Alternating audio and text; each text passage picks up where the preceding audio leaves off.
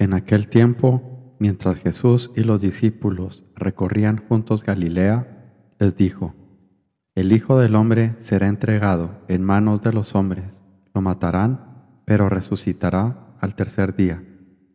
Ellos se pusieron muy tristes. Cuando llegaron a Cafarnaún, los que cobraban el impuesto de las dos dracmas se acercaron a Pedro y le preguntaron, ¿Vuestro maestro no paga las dos dracmas? Contestó, sí. Cuando llegó a casa, Jesús se adelantó a preguntarle, ¿qué te parece, Simón? Los reyes del mundo, ¿a quién le cobran impuestos y tasas? ¿A sus hijos o a los extraños? Contestó, a los extraños. Jesús le dijo, entonces los hijos están extentos. Sin embargo, para no darles mal ejemplo, ve al mar, echa el anzuelo, coge el primer pez que pique, ábrele la boca y encontrarás una moneda de plata. Cógela y págales por mí y por ti. Mateo 17, 22 al 27.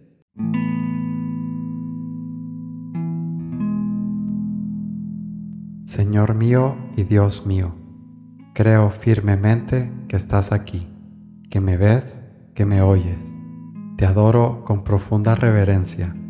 Te pido perdón de mis pecados y gracia por hacer con fruto este rato de oración. Madre mía Inmaculada, San José, mi Padre y Señor, Ángel de mi guarda, interceded por mí.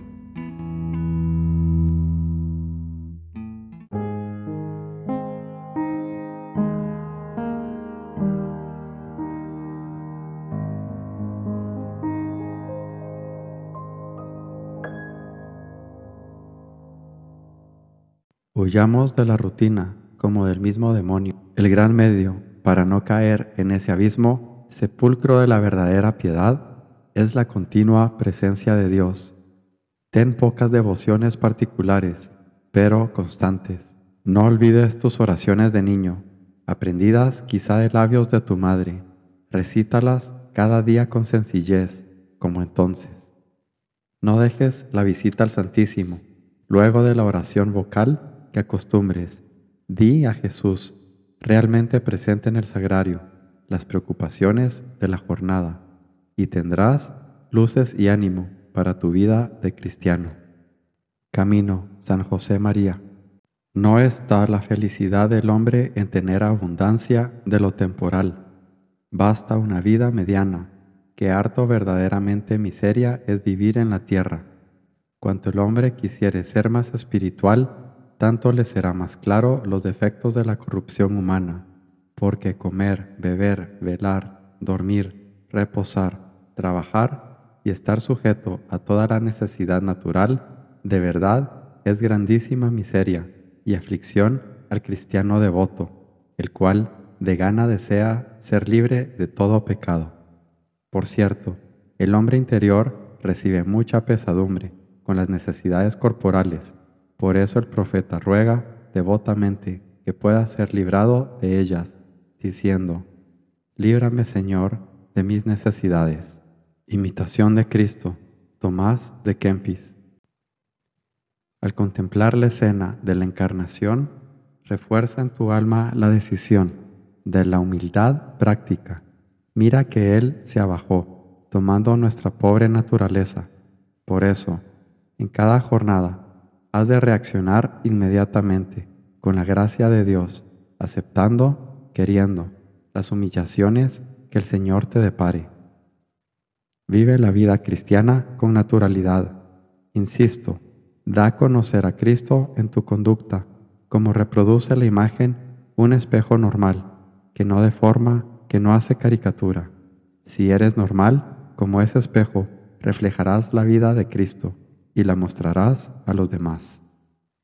Forja, San José María.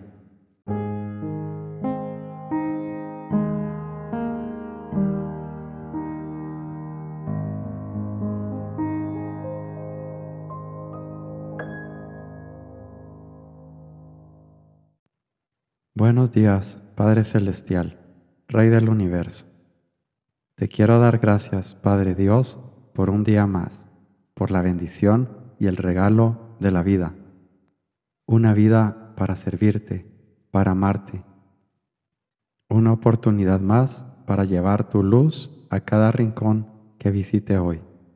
Permíteme, Padre, ser ejemplo de tu luz y amor hacia el prójimo. Llevar las buenas noticias sin decir una palabra, con una sonrisa dibujada en la boca, con un destello de tu amor en los ojos, con el afecto de tu misericordia en una palmada. Gracias Padre porque eres bueno. Te bendigo y te alabo. Santo eres, Padre Dios.